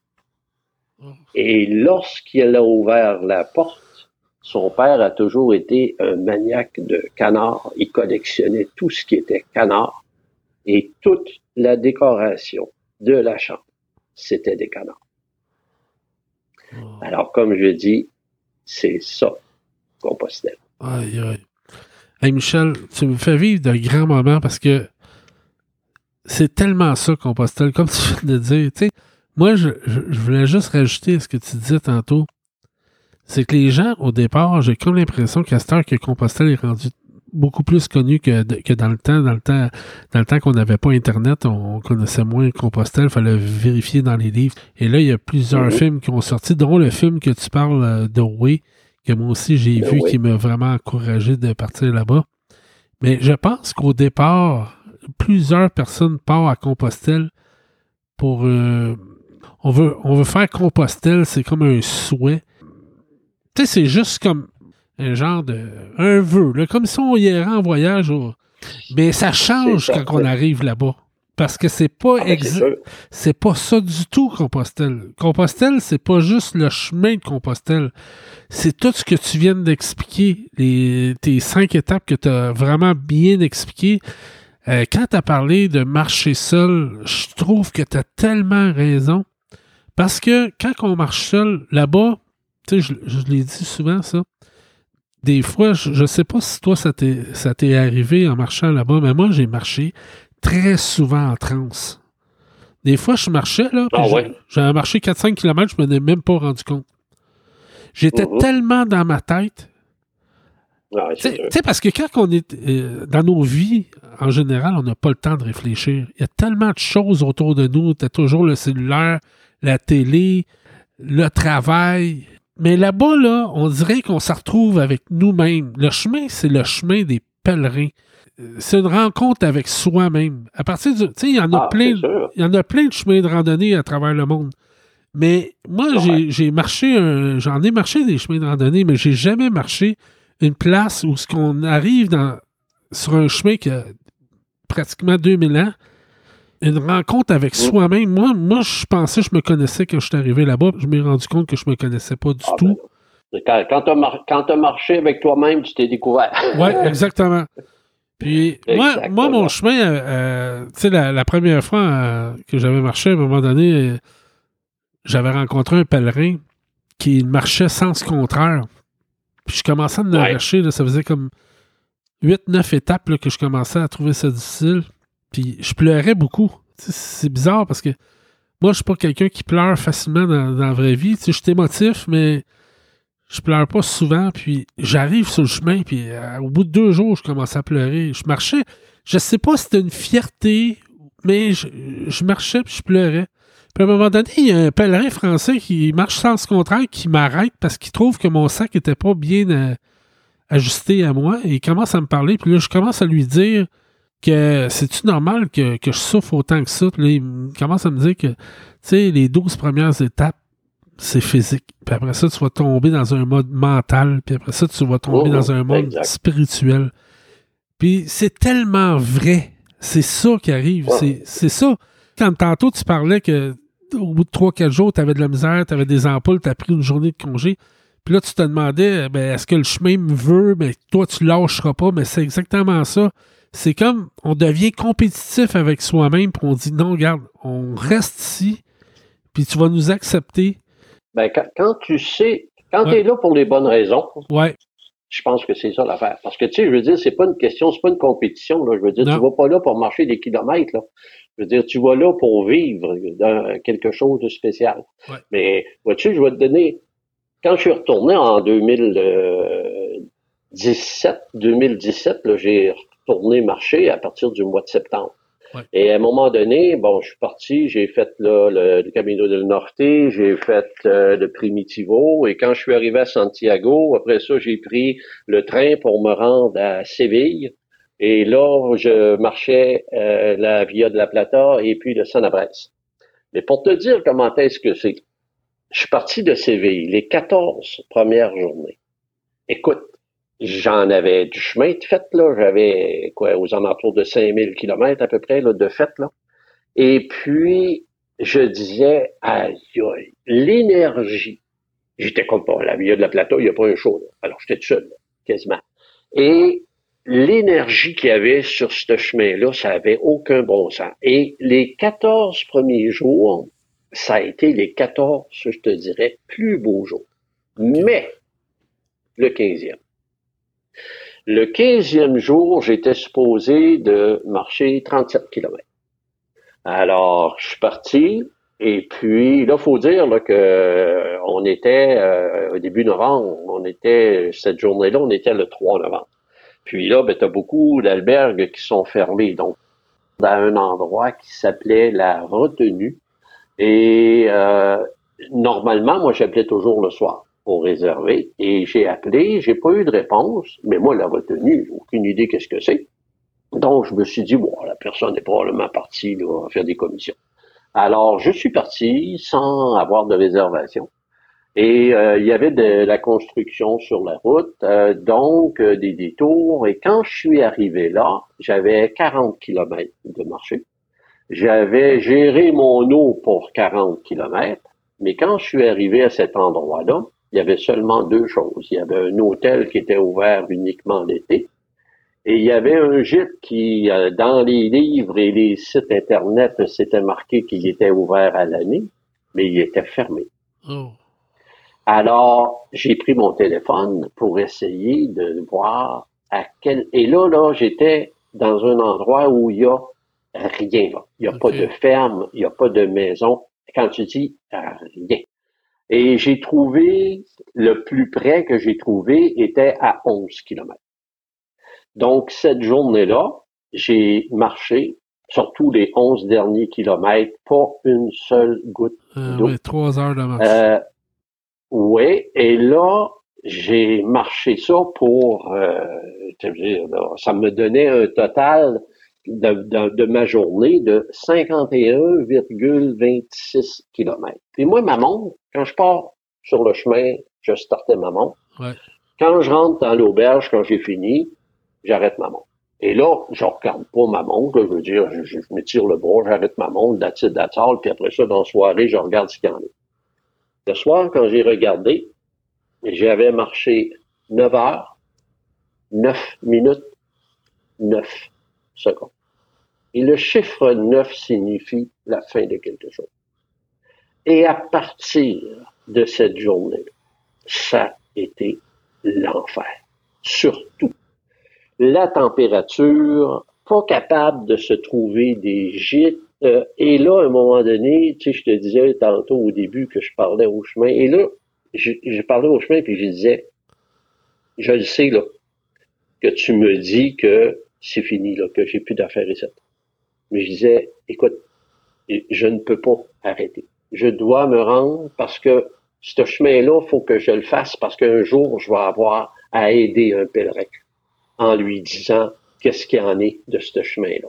Fait que je me suis rendu à Santiago, mais je dois dire là, que j'en ai arraché, là, mais pas à peu près. Mais, tu sais, je veux dire, c'est, le chemin disait, là, regarde, euh, là, OK, c'est assez, là, je veux dire, tu as fait, pour moi, là, c'était, euh, tu as fait ce que tu avais à faire, et puis maintenant, il va falloir passer à d'autres choses. Mais toi, là, Michel, tu sais, tu me parles des, des chemins que tu as fait. C'est quoi le chemin a le plus changé en toi, tu trouves? Ben, tu sais, étant donné que quand je suis parti pour aller sur Compostelle, je m'en allais là pour faire quelque chose. Je m'en allais là pour venir en aide. Tu sais, je veux dire, là, les pierres, là, j'avais des pierres que je, traînais avec moi quand j'étais hospitalier pour les pèlerins. J'avais deux, deux types de pierres. J'avais le quartz rose et j'avais l'azurite pour moi, c'était les deux pierres qui étaient le plus euh, en ligne, si on peut dire, par rapport aux problèmes, les différents problèmes que les pèlerins vivent sur le chemin. Et puis, quand j'étais hospitalier, bon, je recevais des personnes, puis à un moment donné, bon, tu sais, tu me disais, dans, tu, tu parlais, je me souviens pas si c'était avec Sylvie que tu disais ça, tu disais les deux questions qu'on pose pas. Ouais. Tu fais quoi dans la vie, puis pourquoi tu es sur le chemin? Bon, tu fais quoi dans vie? Ça, c'est sûr et certain que ça n'a aucune importance. Moi, je me souviens à un moment donné d'avoir reçu, je l'ai su euh, à peu près deux semaines après, là, j'ai reçu un des juges les plus euh, importants de la France. Mais quand il est arrivé, il était avec sa fille de 16 ans, il était tellement en déconfiture que je veux dire, je l'ai soigné au niveau des pieds. Fait que, donc, euh, non, tu fais quoi dans la vie? Ça, ça n'a aucune espèce d'importance. On est tous pèlerins, point final. Mais par contre, pourquoi tu es sur le chemin? Ben ça, pour moi, je me souviens, euh, ils m'ont demandé à Périgueux de faire une conférence à un moment donné devant une salle d'hospitaliers pour le nouvel évêque qui s'occupait des chemins de Compostelle.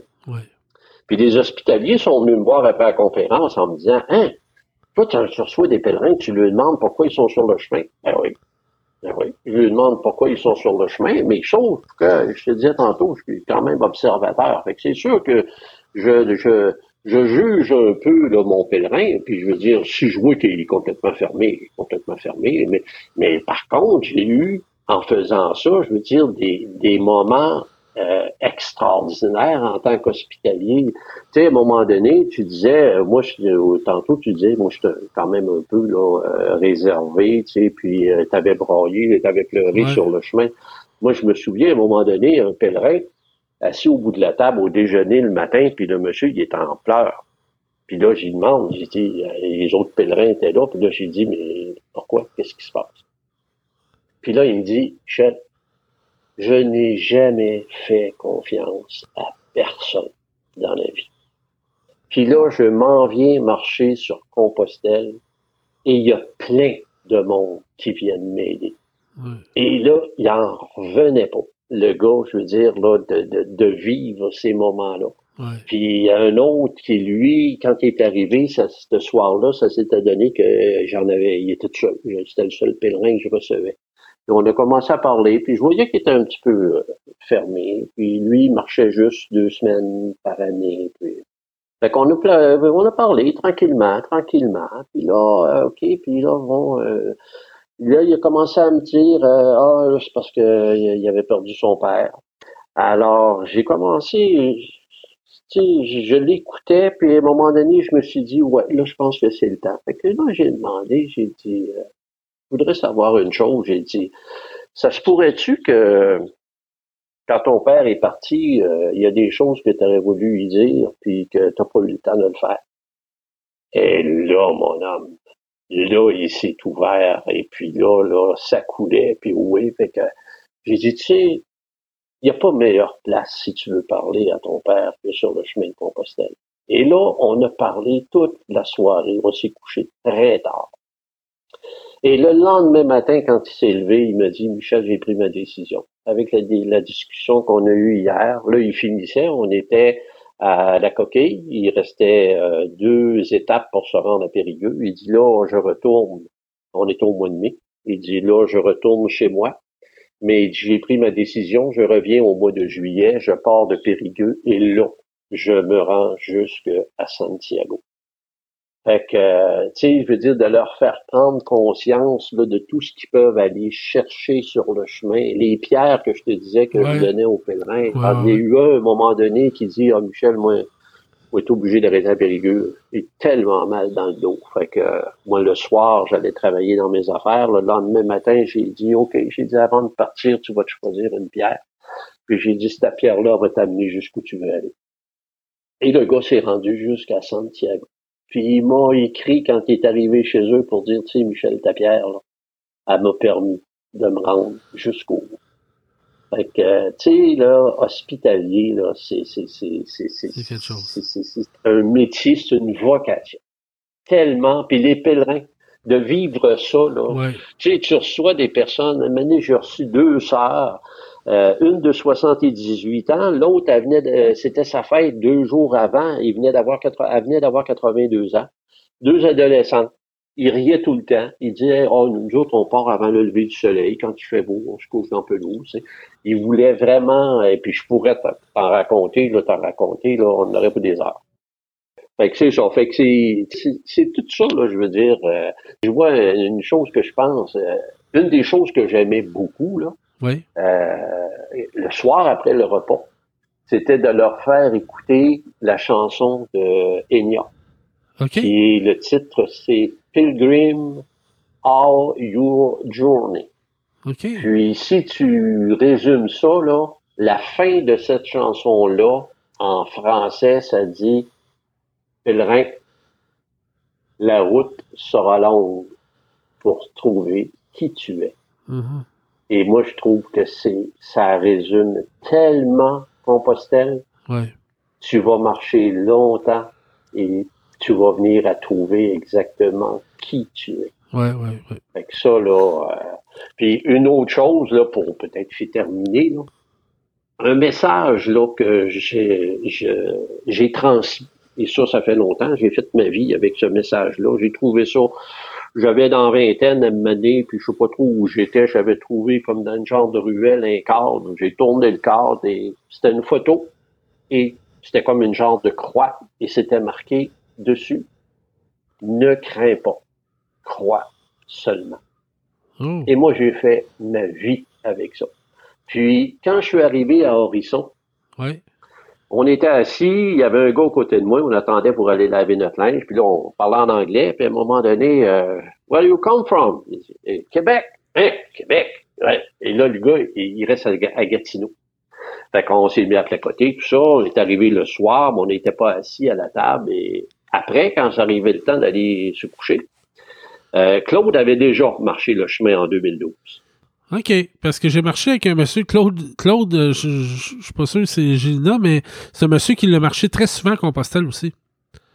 Ah, non, lui, il a marché en 2012, puis il a marché en 2016. OK. ça fait que, donc, avant d'aller me coucher, euh, j'ai été le voir, on commençait à parler, et là, Claude commence à me dire, ah, tu sais, là, Michel, écoute, je pense que je pense que je suis trop vieux. Je pense que je serais plus capable. Je veux dire, j'étais ça tellement. Puis en plus, lui, euh, il souffrait de, il avait du diabète, il fallait qu'il se pique et tout ça. Fait qu'il dit, euh, je pense que je vais en virer de bord et tout ça. Fait que je me suis assis un petit bout de temps avec lui. Et j'ai fait comprendre, j'ai dit, Claude, là, le chemin est en train de te tester, tout simplement.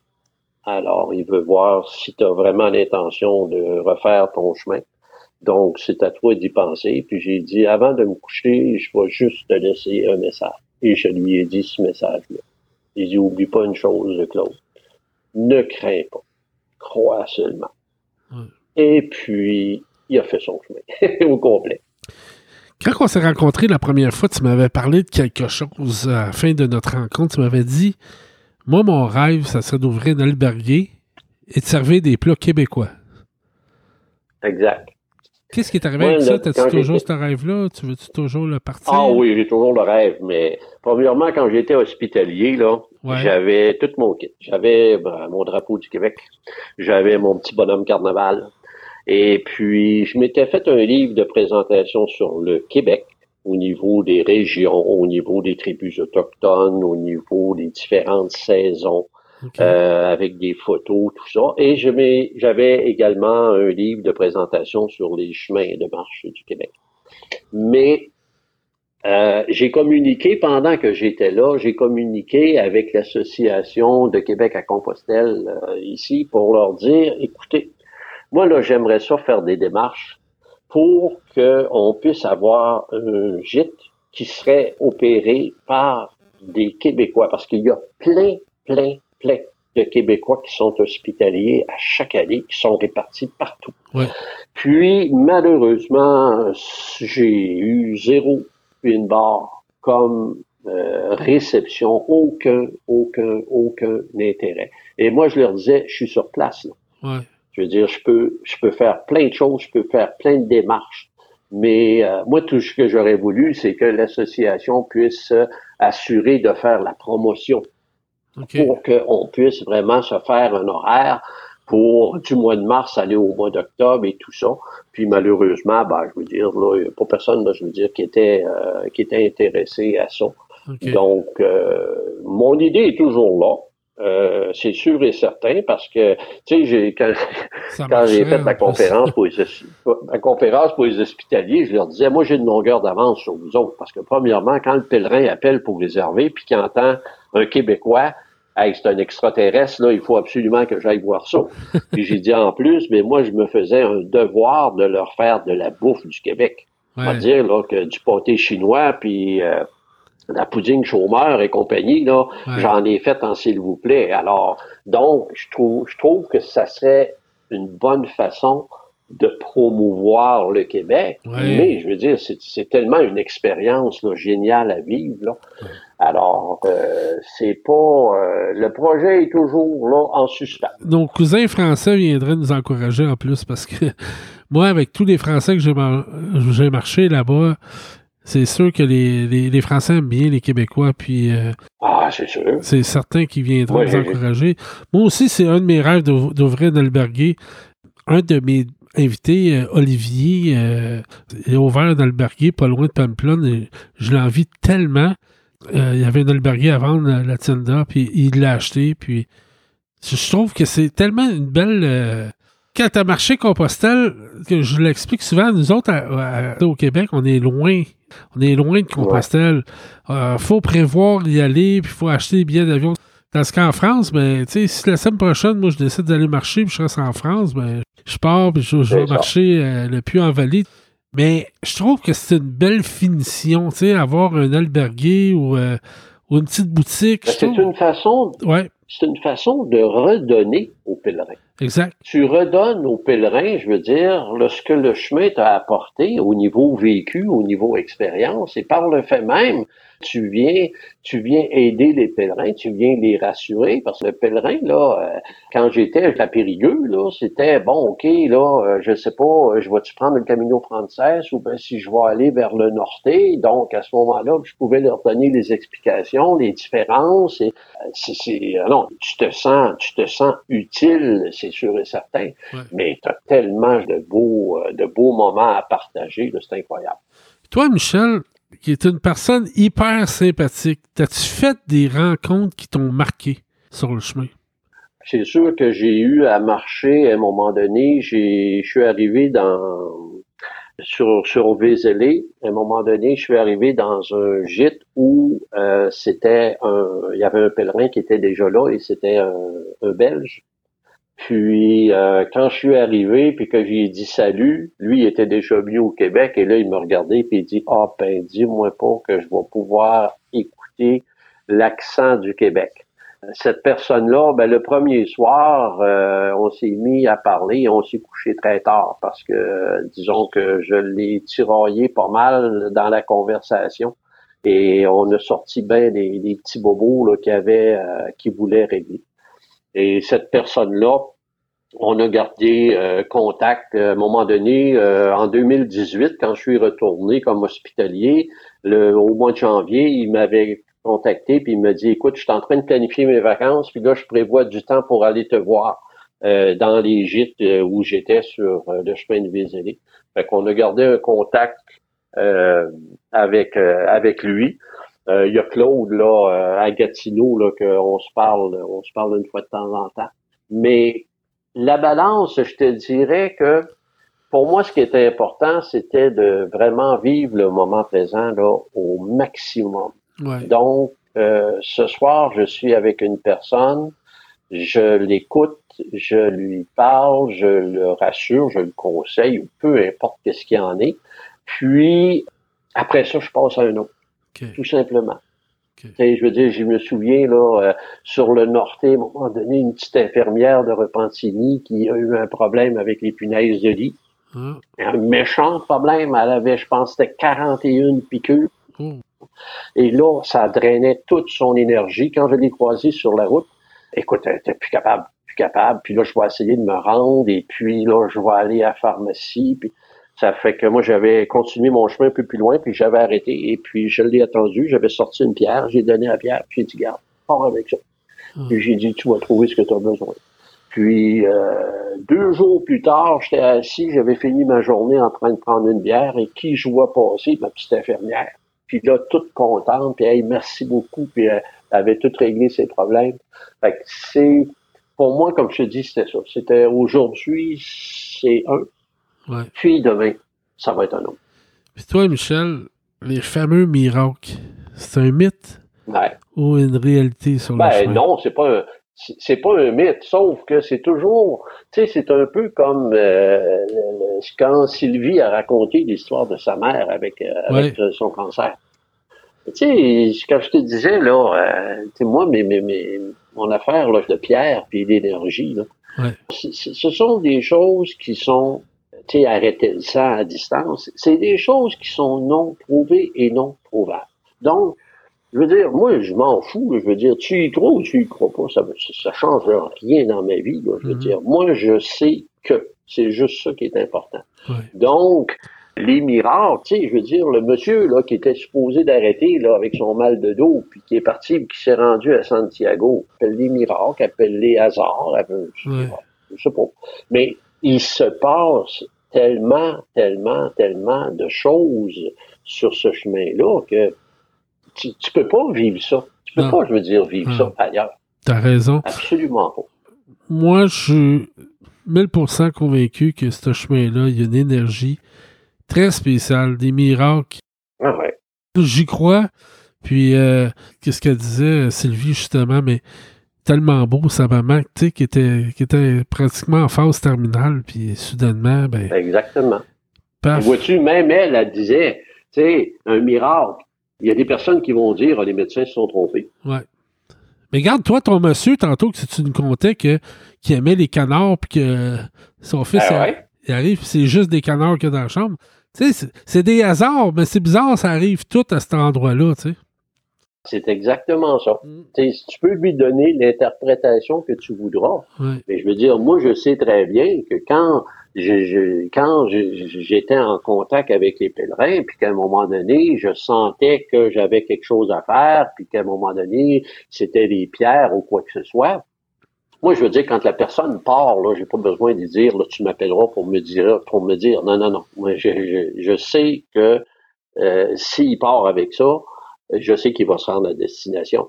Alors, pour moi, le, le doute n'existe pas. Fait que, je veux dire, c'est, chacun, chacun va l'interpréter. Tu sais, même ici, c'est la même chose. Je veux dire, moi, quand j'ai commencé à travailler euh, là-dessus, ou avec l'énergie, avec les pierres, ben, je me suis attaqué à gros, là, je veux dire, des, des cancers, des choses comme ça. Mais tu sais, tu, tu l'interprètes comme tu veux. Tu sais, tu prends Sylvie, euh, avec sa, sa mère, son cancer. Moi, une année, j'avais appris qu'une amie, euh, venait d'apprendre qu'elle avait un cancer du sein. Alors, moi, je travaillais jamais avec les personnes. Toujours à distance. Fait je l'ai appelé pour lui dire, OK, euh, je viens d'avoir la nouvelle. Dis-moi qu'est-ce qu'il y en est, comment ça se passe, qu'est-ce qu'ils vont faire, etc. Tout expliqué qu'est-ce qu'il allait faire? OK, parfait.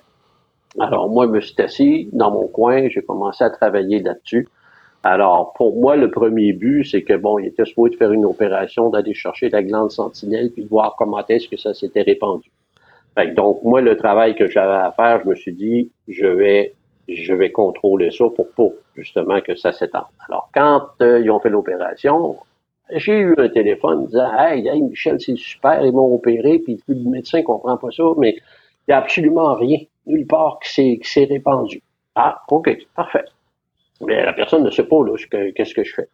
Et là, après ça, il fallait qu'il regarde au niveau de la glande sentinelle, qu'est-ce qu'il y avait dedans. donc, moi, je me suis mis à travailler là-dessus en disant, ben là, glande sentinelle, quand on l'a regardé, il n'y aura rien, tout simplement. Et comme de fait, par pur hasard, comme on dit. J'ai eu le téléphone, il dit, écoute, le médecin, il n'en revient pas, il comprend pas. Je veux dire, ils ont vérifié, puis il n'y a rien en tout. Ah, ben mon Dieu, c'est parfait pour toi. Mais comme je te dis, pour moi, là, le message est clair. Ouais. Je veux dire, moi, j'ai rien à vendre. Là. Je veux dire, je cours pas, je mets pas d'annonce dans les journaux. Là. Je veux dire, moi, je, je, fais ça comme ça, point final, puis je sais que ça fait du bien. Ouais. Alors, pour moi, comme je te dis, Compostelle, c'était ça. Et là, les prochains, ben, ça sera peut-être la même chose, peut-être différent. Je sais pas. Je, je, je, laisse aller les choses. Il faut que je le sente. C'est pas une question d'agenda pour dire, OK, Compostelle, moi j'aimerais, le puits, je l'ai pas marché.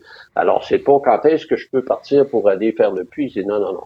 C'est quand est-ce que je vais avoir, si on peut dire, l'appel pour dire, je pense que là, ça serait le temps que j'aille faire le puits. Et quand j'arriverai là, à ce moment-là, je serai prêt. Wow.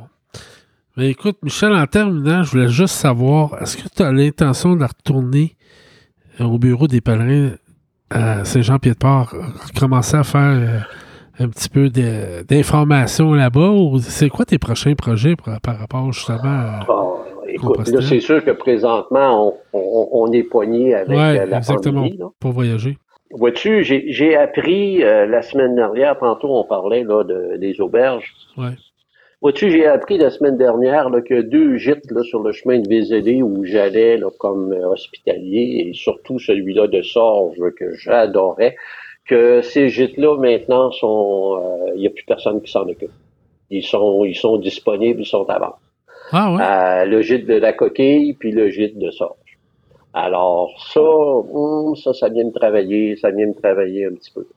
Vois-tu, pour ce qui est de Saint-Jean-Pied-de-Port, c'est une belle expérience, je veux dire, au niveau d'accueillant.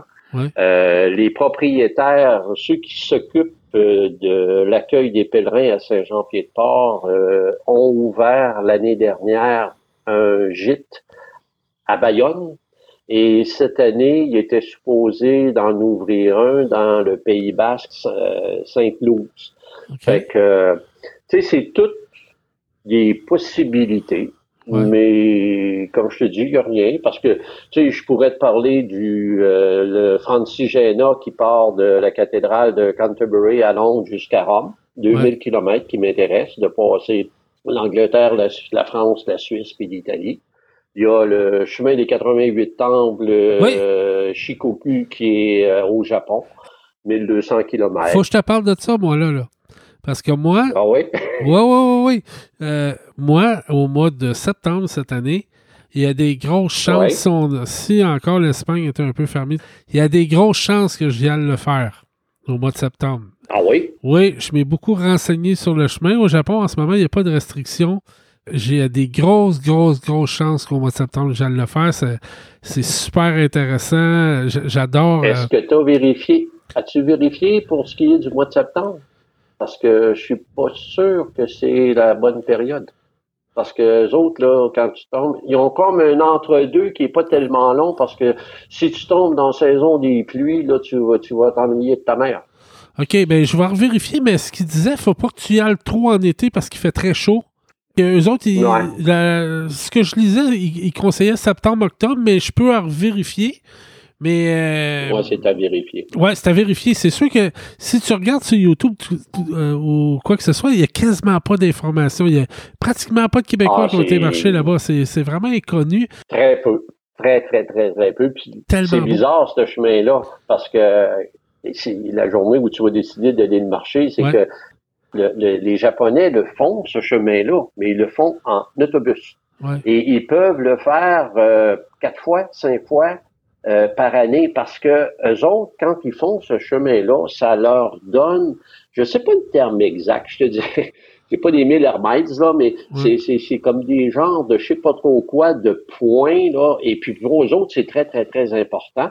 Et puis, euh, quand tu, nous autres, là, je veux dire, les, les, les, le, le peuple de l'Amérique. Euh, Ouais. Nous autres, quand on arrive là-bas, je veux dire, on, on achète le kit, puis là, on marche. Et quand on arrive dans les temples, il paraît qu'on est accueilli, bonhomme, là, avec des ovations. Parce Incroyable, que c'est comme, là, aïe, aïe, Ouais, euh, un extraterrestre qui a marché. Eux autres, ils, sont arrivés en autobus.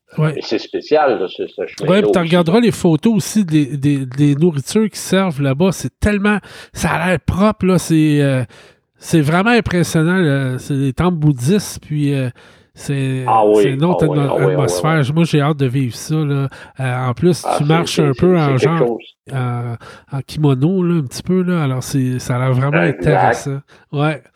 Exact. Puis après ça, ben, au lieu d'avoir le, le crédential, c'est le livre dans lequel ils vont te peindre chaque temple, ils vont te peindre des... euh, j'ai juste le, le mot euh, Ouais. caricature. Ouais, ouais, c'est des. Euh, c'est- c'est pas c'est- ça. c'est- non, mais c'est, c'est ça En que. tout cas, Ouais, c'est tout peint à C'est- la c'est- main. là. C'est comme des c'est petits. tout peint à la main. Ouais. Chaque temple est différent. Puis moi, j'ai quand j'étais à Périgueux, j'avais un hospitalier là, qui, qui l'avait fait. Puis il me disait, moi, Michel, là, quand je me couchais le soir, là, euh, calligraphie. Ah, il oui, disait, moi, le, le soir, quand je me couchais, là, il dit, je me couchais sur mon livre, là, parce qu'il dit, ils peuvent me voler n'importe quoi, mais pas mon livre, parce qu'écoute, ça avait là, pour lui une valeur absolument là, incroyable. Ouais, ouais, ouais. C'est, un autre, euh, une, une autre expérience euh, à vie. Il y en a des expériences en masse. Mais, hein. Hey, Michel, je pourrais te parler pendant des heures. Je voulais juste te dire une chose en terminant. c'est c'est important pour moi. Moi, Compostelle, c'est Marcel Leboeuf qui me l'a fait découvrir. Marcel Leboeuf avec ses, avec ses nombreux témoignages, puis euh, il a été une, une grande inspiration pour moi pour mon départ à la base. Après ça, lui, il m'a emmené au centre Latinda, euh, dans le Saint-Hilaire, puis c'est là qu'ils m'ont préparé un peu à, à partir pour mon premier chemin. Mais je voulais juste te Mhm. dire que toi, tu étais la première, comme je te disais au départ, tu étais la première personne que j'ai rencontrée. Et je suis sûr que c'était très. euh, c'est une anecdote pour toi. C'est, mais je voulais juste te dire que tu as changé mon chemin. Je te remercie avec Ben- tes conseils là-bas qui ont été très judicieux. Puis je suis tellement content de Ben- t'avoir retrouvé. Merci beaucoup, Michel. Tu es une grande personne. Puis aujourd'hui, ben, tu as fait vivre le chemin. Tu es une personne du chemin. Honnêtement, là, Ouais. tu as des valeurs de Compostelle incroyables. Ouais, pour moi, là, je veux dire, c'est important de partager là, ces, ces valeurs-là. Puis, comme je te disais, dans les podcasts que j'ai écoutés à venir à date, là, je veux dire, j'étais euh, wow, euh, c'était vraiment super. Puis pour ce qui est de pour ce qui est de l'accueil, ben, comme je te dis, je veux dire, j'étais là, j'étais là pour ça. Et puis si ça a pu vraiment là, t'aider à apprécier puis à vivre euh, tous ces, ces bons moments-là, ben garde, euh, j'en suis juste euh, satisfait, puis euh, disons que j'ai hâte d'y retourner pour pouvoir en aider d'autres.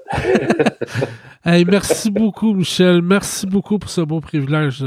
Ben, je te remercie de m'avoir écouté tout ce temps-là. Hey, Et plaisir. puis, j'espère que toutes les personnes qui te suivent là, vont continuer parce que, comme j'ai dit à un moment donné, là, je regarde là, les personnes que tu as interviewées là, et puis je me demande quelle baguette magique que tu as pour les trouver parce que c'est vraiment génial là, de, de tout entendre ces commentaires-là. Alors, euh, je te remercie de nous permettre de se retremper dans ce, ce chemin-là avec ces commentaires-là. Alors, euh, lâche pas, mon homme. Je sais pas comment est-ce que t'es comme cuisinier, mais sur euh, le podcast, là, c'est numéro un. Ben, merci beaucoup, Michel. Puis euh, je te souhaite bon camino. Et Ultreia.